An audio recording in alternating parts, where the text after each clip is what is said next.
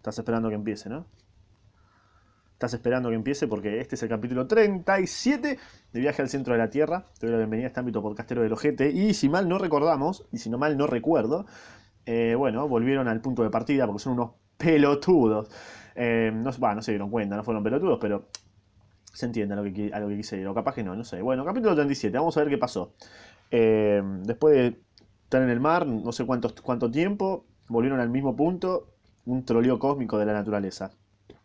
Imposible me sería describir la serie de sentimientos que agitaron al profesor Weidenbrock, y obviamente, la estupefacción primero, la incredulidad después, y por último la cólera. Jamás había visto un hombre tan chasqueado al principio, tan irritado después. Las fatigas de la travesía, los peligros corridos en ella, todo resultaba inútil. Era preciso empezar de nuevo. Sí, una paja terrible. Habíamos retrocedido un punto de partida. Pero mi tío se sobrepuso enseguida. Ah, exclamó, con que la fatalidad me juega tales trastadas con que los elementos conspiran contra mí, con que el aire, el fuego y el agua combinan sus esfuerzos para oponerse a mi paso. Pues bien, ya se verá de lo que mi voluntad es capaz. No cederé ni retrocederé, ni, no retrocederé ni una ni una línea, y veremos quién puede más, si la naturaleza o el hombre. Uh, picante. Una linda referencia en tiempos modernos.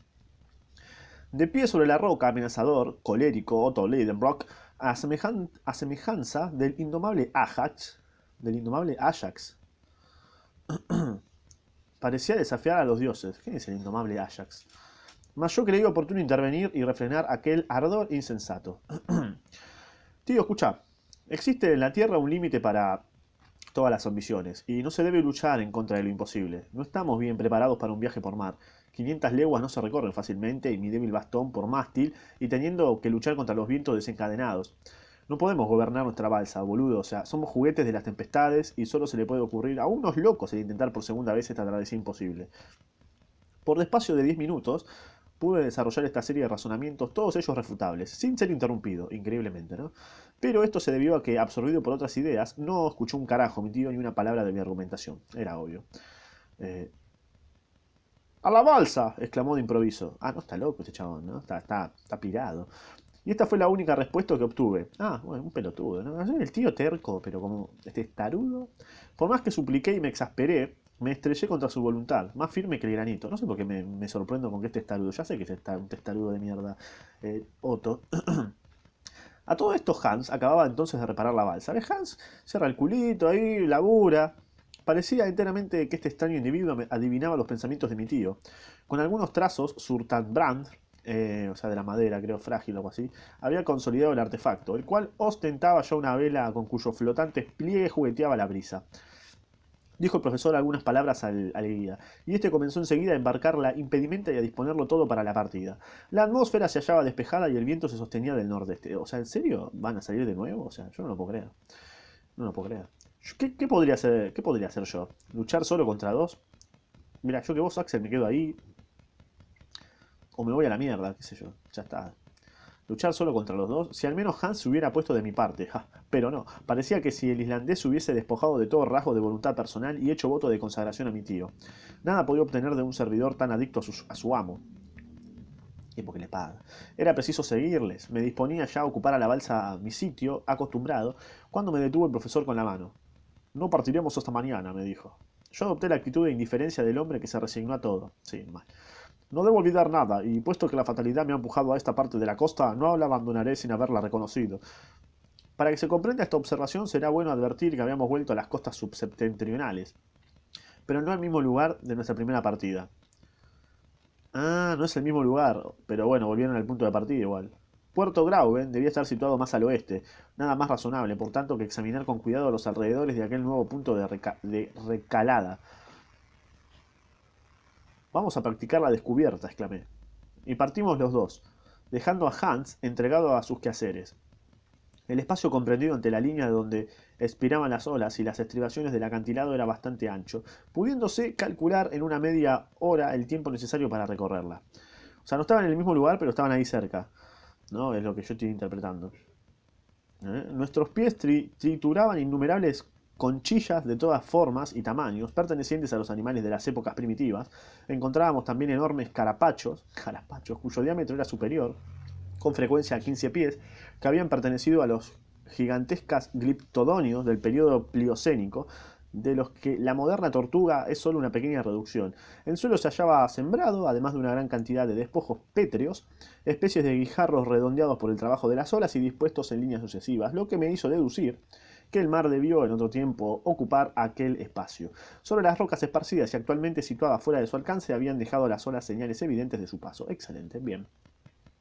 Esto podía explicar hasta cierto punto la existencia de aquel océano 40 leguas debajo de la superficie del globo, pero en mi opinión, aquella masa de agua debía perderse poco a poco en las entrañas de la Tierra y provenía evidentemente de las aguas del océano que se abrieron paso hasta allí a través de alguna fenda. Sin embargo, era preciso admitir que esta fenda estaba en la actualidad taponada, porque de lo contrario toda aquella inmensa caverna se habría llenado en un plazo muy corto. Tal vez esta misma agua, habiendo tenido que luchar contra los fuegos subterráneos, se había evaporado en parte. Y esta era la explicación de aquellas nubes suspendidas sobre nuestras cabezas y de la producción de la electricidad que creaba tan violentas tempestades en el interior del macizo terrestre. Linda, explicación. Esta explicación de los fenómenos que habíamos presenciado me parecía satisfactoria porque, por grandes que sean las maravillas de la naturaleza, hay siempre razones físicas que pueden explicarlas. Sí, sí, yo también quedé satisfecho con la explicación. Caminábamos pues sobre una especie de terreno sedimentario formado por las aguas, como todos los terrenos de este periodo, tan ampliamente distribuidas por toda la superficie del globo. El, profesor examinaba atentamente todos los intersticios de las rocas, sondeando con marcado interés la profundidad de cuántas aberturas encontraba. Habíamos, costeado por espacio de una milla de las playas del mar de Lidenbrock cuando el suelo cambió súbitamente de aspecto. Parecía removido, trastornado por una sacudida violenta de las capas inferiores. Mm, en muchos puntos, los hundimientos y protuberancias delataban una dislocación poderosa del macizo terrestre. Avanzábamos con dificultad sobre aquellas fragosidades de granito mezclado con sílice, cuarzo y depósitos aluvionarios, cuando descubrió en nuestra vista una vasta llanura cubierta de osamentas. Parecía un inmenso cementerio donde se confundían los eternos despojos de las generaciones de veinte siglos. Elevados montones de restos se extendían cual mar ondulado hasta los últimos límites del horizonte, perdiéndose entre las brumas. Se acumulaba allí en un espacio de unas tres, de unas tres millas cuadradas toda la vida de la historia animal, que apenas si ha empezado a escribirse en los demasiados recientes terrenos del mundo habitado. Una curiosidad impaciente nos atraía, sin embargo. ¿Cuál? Nuestros pies trituraban con un ruido seco los restos de aquellos animales prehistóricos. Ah, como hojitas, ¿no? Aquellos fósiles cuyos raros e interesantes despojos se disputarían los museos de, de las grandes ciudades. Mal, ¿no? La guita que harías ahí. Las vidas de un millar de cubieres no hubieran bastado para reconstruir los esqueletos de los seres orgánicos hacinados en aquel magnífico osario. Yo estaba estupefacto. Mi tío había elevado sus descomunales brazos hacia la espesa bóveda que nos servía de cielo. Su boca desmesuradamente abierta, sus ojos que fulguraban bajo los cristales de sus gafas, su cabeza que se movía en todas direcciones, toda su actitud, en fin, demostraba un asombro sin límites.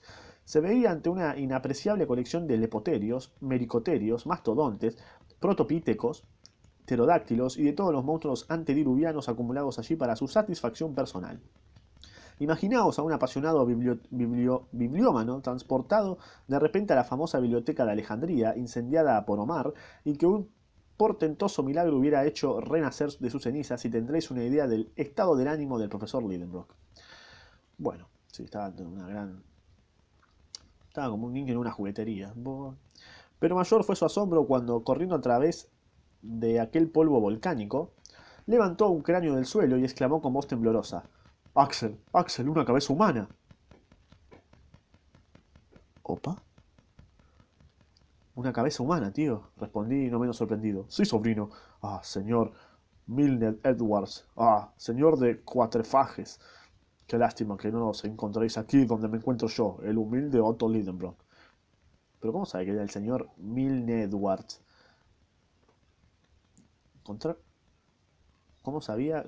Bueno, encontraron la, cabeza de Milne Edwards. No sé quién carajo es, pero bueno, te vas a tener que escuchar el próximo capítulo, ¿no? Como para eh, saber qué mierda era, ¿no?